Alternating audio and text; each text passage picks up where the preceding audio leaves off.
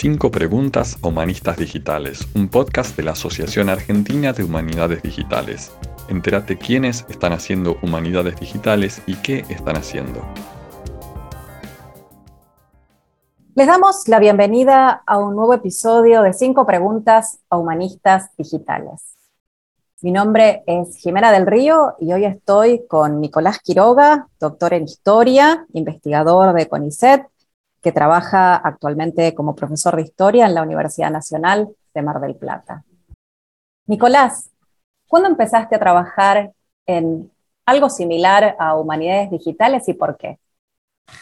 Bueno, ¿cómo andas? Eh, mi, idea eh, inicialmente era vincularme con, eh, con, las computadoras. Mi trabajo, mi primera aproximación al, al mundo computacional fue por, porque tenía que procesar datos, estaba laburando con un archivo de lectores, eh, tenía registro de préstamos de una biblioteca y tenía que procesarlos. Así que ese fue mi primer acercamiento a bases de datos relacionales.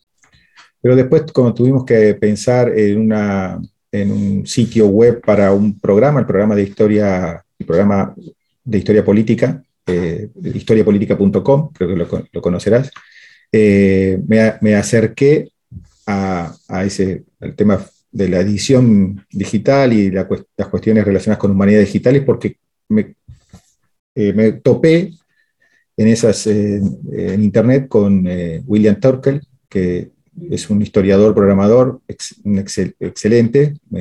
ya no tiene ese blog, pero ustedes eh, lo conocen seguramente por Programming Historian. Bueno, y quedé fascinado. Así que ahí sí me empecé a acercar un poco más a la problemática, eh, digamos, desde una perspectiva conceptual, pero también a aprender, aprender un poco algunas herramientas. Nicolás, ¿estás trabajando en algún o algunos proyectos de investigación relacionados con las humanidades digitales actualmente? Eh, sí, eh, y en varios, como suele pasar, ¿no? Eh, en varios, porque están en distintas etapas también. En mi proyecto de investigación en CONICET tiene que ver con la historia de, las, de la web temprana. mi proyecto inicial en ese campo fue con los BBS, después pasé a ver la web temprana, y eso de alguna forma me lleva a tener vínculos eh, con investigaciones relacionadas con humanidades digitales, no solamente por los métodos, sino también porque, por las tecnologías en general. Cuando hay que estudiar las tecnologías, uno se acerca también a metodologías o, a comunidades. Entonces, eh, eso por un lado. Y por el otro, el proyecto de investigación que, es, eh, que dirijo, que es sobre comunidades virtuales. Ahí hay mucha, mucha gente, muchos colegas trabajando de sociología, de historia, gente que se vincula, por un lado, a la historia de, de Internet pero por el otro también a las, a las redes sociales, al procesamiento de, de, datos de Twitter. Es decir, que es, ese, también ese proyecto grande eh, es variado. Y también otros proyectos que articulan distintos grupos de investigación que no, a veces no maduran como proyectos, pero que están en ciernes, ¿no? que, que, pueden terminar en, proyectos concretos de trabajo. Creo que es un poco, estamos eh, todos porque, bueno, no hay una definición muy, muy madura de humanidades digitales y también hay muchas prácticas diversas y, bueno, hasta que, hasta que mientras nos sintamos cómodos con eso, va todo bien.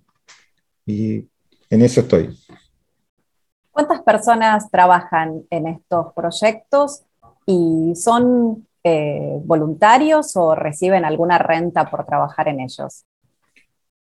Bueno, eh, no una renta directa, ¿no? ¿no? cobramos por trabajar en estos proyectos, pero son proyectos de investigación que tienen becarios, que tienen sus temas eh, becarias, que tienen sus temas específicos, pero que contribuyen al trabajo concreto de, los proyectos, los proyectos colectivos, ¿no?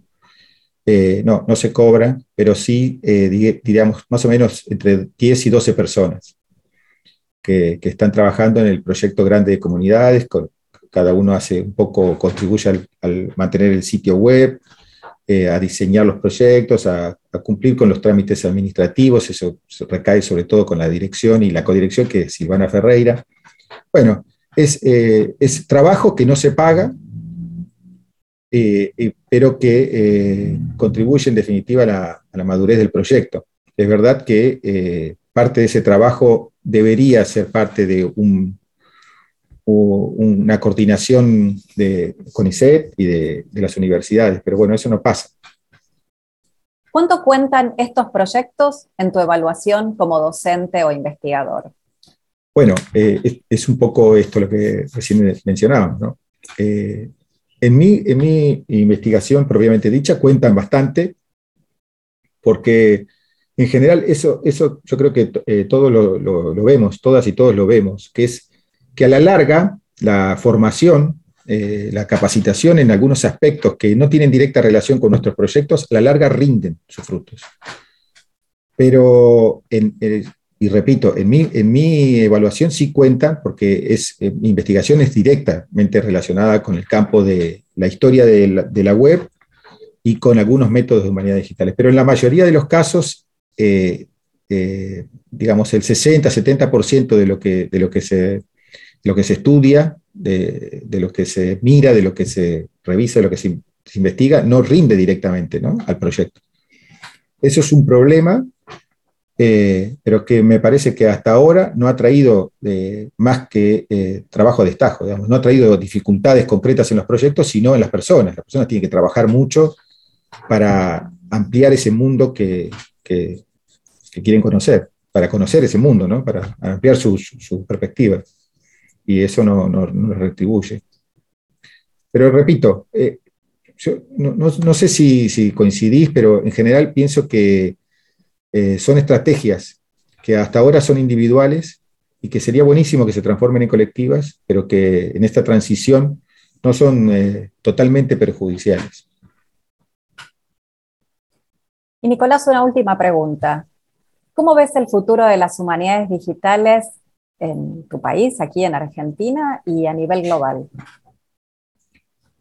Está bien, eh, es una pregunta complicada porque es muy difícil para mí después de todo lo que dijimos, verla de una manera global. ¿no? Es decir, uno está concentrado en aspectos muy concretos de su investigación y de del proyecto en que trabaja.